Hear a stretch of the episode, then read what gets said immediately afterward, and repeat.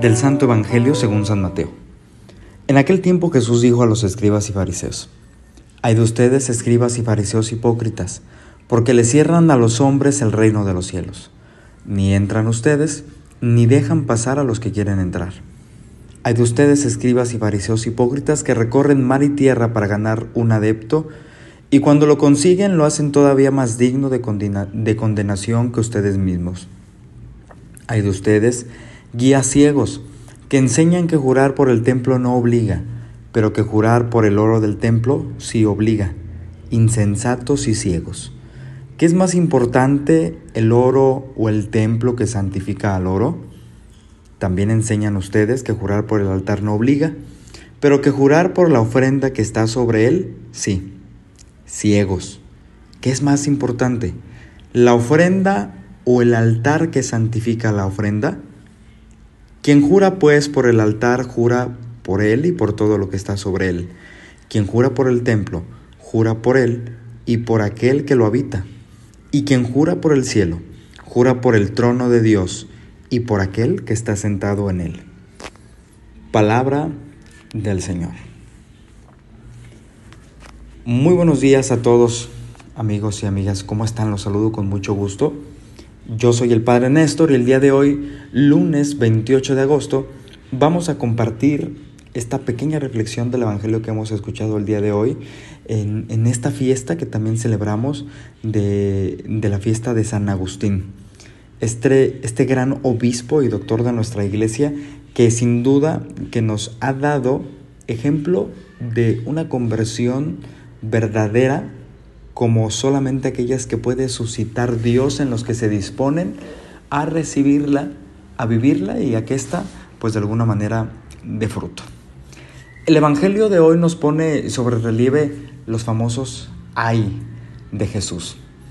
Estas reclamaciones que pueden de repente eh, parecernos un poquito eh, entonaditas, podríamos decir, subidas de tono, porque el Jesús, aquel que estamos acostumbrados a que no se va a enojar, a que no va a ser grosero, a que no va a ser déspota como cualquier eh, otra persona, eh, de repente se le sale, se le sale esa humanidad de la que también está hecho y defiende, ¿verdad?, a capa y espada aquello que predica. Algo que se tiene que volver sumamente necesario para todos aquellos que deberían de estar convencidos en defender sus propios ideales y sus convicciones. Y Jesús acusa directamente a estos letrados, ¿no? A estos, estos fariseos que pareciera que su propio ministerio, su propia vida, no va en función de su prédica. Y más aún que estorban, estorban en los procesos de compresión, estorban en los procesos eh, de relación con Dios y de acercamiento que un buen guía debe de propiciar y no estropear.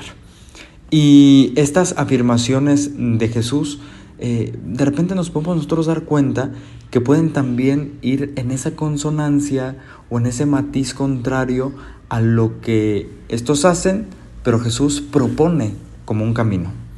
Si Jesús nos advierte de aquellos guías ciegos, de aquellos guías falsos, Él se nos muestra y se nos presenta como el verdadero maestro, como el verdadero guía, para que nosotros aquellos que nos disponemos a hacer un camino hacia el Padre, podamos encontrar en la persona correcta la indicación adecuada para llegar hasta donde nosotros deseamos o tenemos, eh, tenemos, tenemos pensado.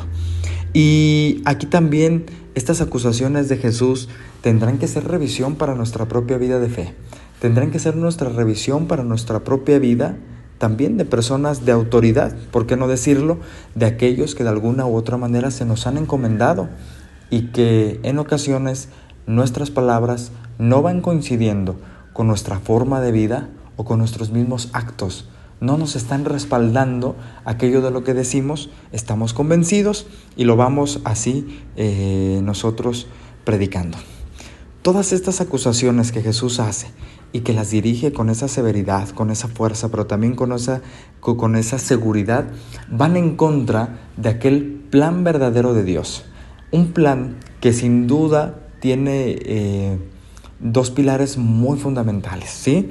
Eh, el amor, la verdad, que tienen que ser estas alas que nos puedan a nosotros conducirnos hacia esa libertad personal que se enfoque a ese encuentro de plenitud con Dios. Y es ahí donde Jesús siempre ha puesto las tintas en su predicación. Es ahí donde verdaderamente la palabra se hace vida y donde esa vida se impulsa y se invita a vivir con la coherencia, con la libertad y con el amor de alguien que las ha asumido con claridad y con verdad. Cuando nosotros pretendemos guiar a alguien o dejarnos guiar por alguien, tenemos que tener bien claro hacia dónde queremos que nos lleve. Porque si una persona está perdida, pues al menos que la otra no esté igual. Eh, pidámosle, hermanos, al Señor Jesús que nos vaya ayudando a tener esta capacidad de discernimiento, que nos vaya ayudando también a que nuestras palabras vayan teniendo esa fuerza moral que de alguna manera en nuestros actos estén respaldados, que seamos fieles a nuestras convicciones, que seamos fieles a nuestras elecciones que hemos hecho por amor y que sobre todo que no caigamos en la tentación en la que cayeron estos fariseos y estos letrados, de pensar que poseemos la absoluta verdad de pensar que con nuestros procesos o con nuestras formas queremos hacer libre a alguien, pero tal vez solamente lo estamos haciendo más esclavo. Yo soy el Padre Néstor, esto ha sido Jesús para los Millennials, nos escuchamos, hasta la próxima.